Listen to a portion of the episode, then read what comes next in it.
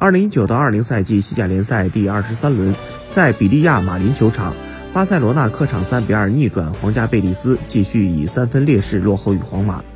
上半场比赛，费基尔造点，卡纳莱斯一蹴而就为皇家贝蒂斯先拔头筹，德容前插破网为巴塞罗那扳平比分。费基尔的进球为皇家贝蒂斯再下一城。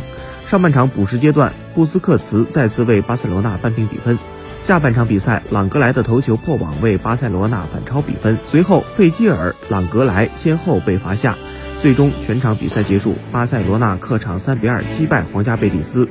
梅西先后助攻德容和布斯克茨扳平比分。巴萨的制胜球来自于梅西为朗格莱送出的助攻。在联赛历史上，两队共交锋一百零七次，巴萨六十五胜二十一平二十一负。